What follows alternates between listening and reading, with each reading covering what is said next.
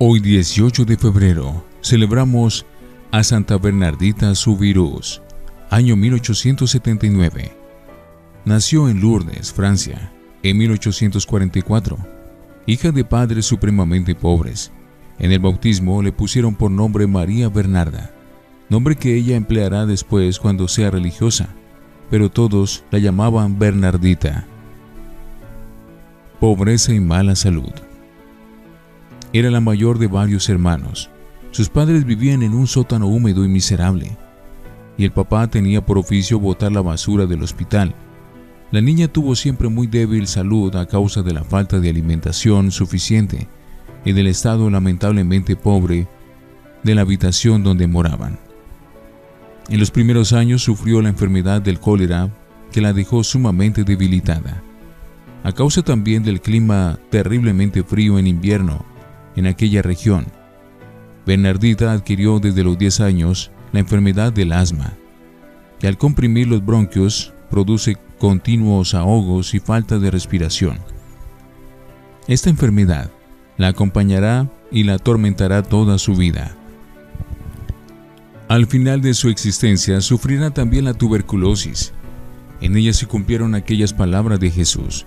Mi Padre, el árbol que más quiere, más lo poda, sufrimientos para que produzca más frutos. Juan 15. Ignorante pero nunca mentirosa. En Bernardita se cumplió aquello que dijo San Pablo. Dios escoge a lo que no vale a los ojos del mundo, para confundir las vanidades del mundo.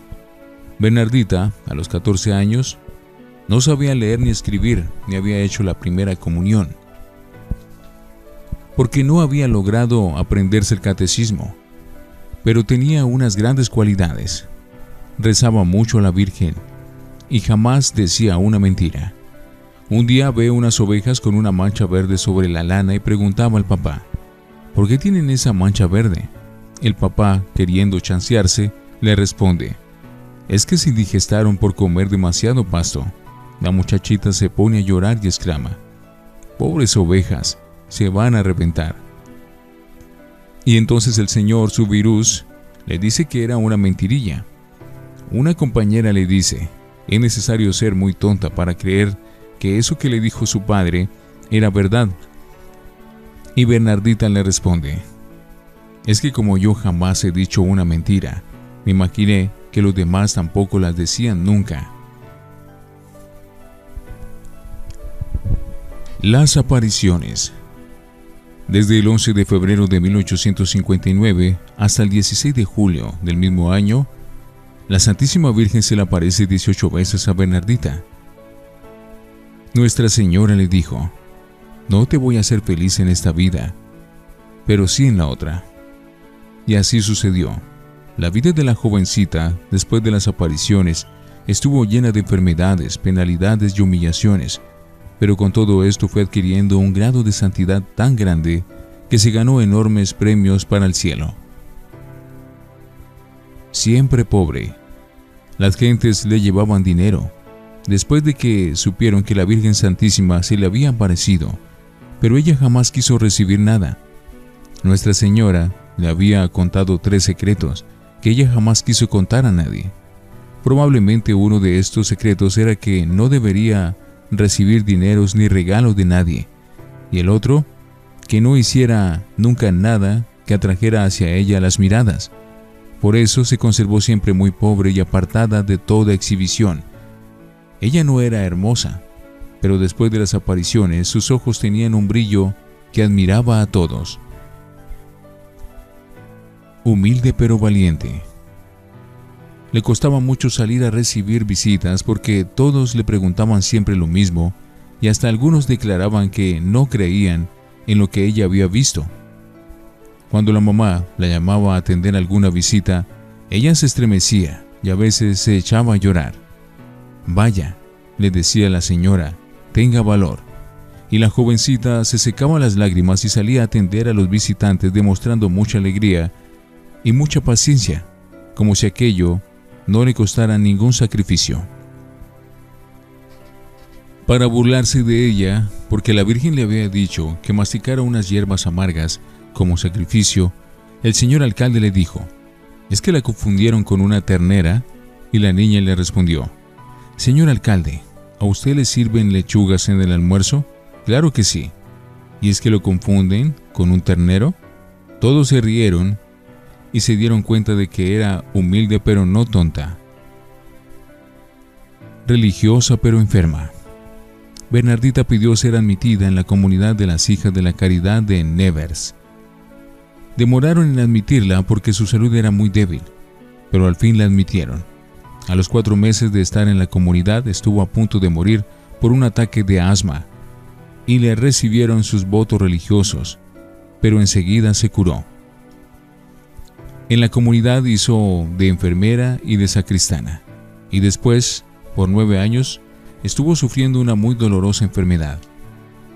Cuando le llegaban los más terribles ataques, exclamaba, Lo que le pido a nuestro Señor no es que me conceda la salud, sino que me conceda valor y fortaleza para soportar con paciencia mi enfermedad, para cumplir lo que recomendó la Santísima Virgen. Ofrezco mis sufrimientos como penitencia por la conversión de los pecadores. El martirio y la incomprensión.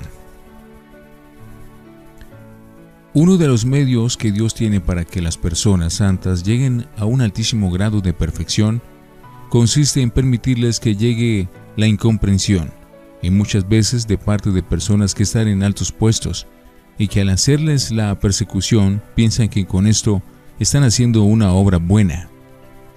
Bernardita tuvo por superiora durante los primeros años de religiosa a una mujer que le tenía una antipatía total y casi todo lo que ella hacía lo juzgaba negativamente. Así, por ejemplo, a causa de un fuerte y continuo dolor que la joven sufría en una rodilla, tenía que cojear un poco. Pues bien, la superiora decía que Bernardita cojeaba para que la gente, al verla religiosas, pudieran distinguir desde lejos cuál era la que había visto a la Virgen. Y así, en un sinnúmero de detalles desagradables, la hacía sufrir. Y ella jamás se quejaba ni se disgustaba por todo esto. Recordaba muy bien la noticia que le había dado la Madre de Dios. No tenía feliz en esta vida, pero sí en la otra. Duró 15 años de religiosa. Los primeros seis años estuvo trabajando, pero fue tratada con mucha indiferencia por las superioras. Después, los otros nueve años, padeció noche y día de dos terribles enfermedades, el asma y la tuberculosis. Cuando llegaba el invierno, con un frío de varios grados bajo cero, se ahogaba continuamente y su vida era un continuo sufrir. Deseaba mucho volver a Lourdes, pero desde el día en que fue a visitar la gruta por última vez para irse de religiosa, jamás volvió por allí. Ella repetía, ah, ¿quién pudiera ir hasta allá sin ser vista? Cuando se ha visto una vez a la Santísima Virgen, se estaría dispuesto a cualquier sacrificio con tal de volverla a ver tan bella es. Silencio de por vida. Al llegar a la comunidad reunieron a las religiosas y le pidieron que les contara cómo habían sido las apariciones de la Virgen. Luego le prohibieron volver a hablar de esto. Y en los 15 años de religiosa ya no se le permitió tratar este tema. Son sacrificios que a los santos les preparan altísimos puestos en el cielo la carta al sumo pontífice.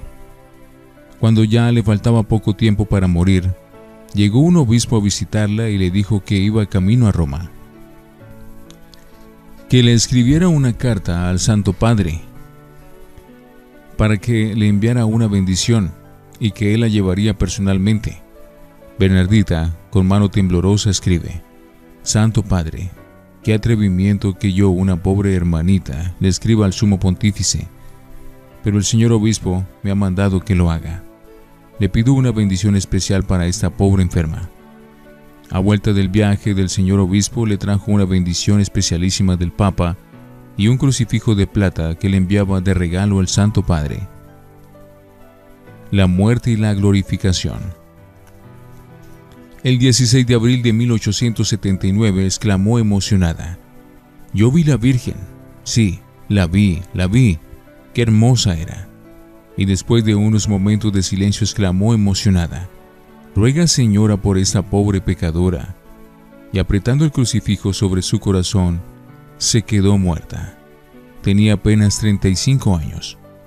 A los funerales de Bernardita asistió una muchedumbre inmensa, y ella empezó a conseguir milagros de Dios en favor de los que le pedían su ayuda. Y el 8 de diciembre de 1933, el Santo Padre Pío XI la declaró santa. Bernardita, tú que tuviste la dicha de ver a la Santísima Virgen aquí en la tierra, haz que nosotros tengamos la dicha de verla y acompañarla para siempre en el cielo. Santa Bernardita Subirús, ruega por nosotros.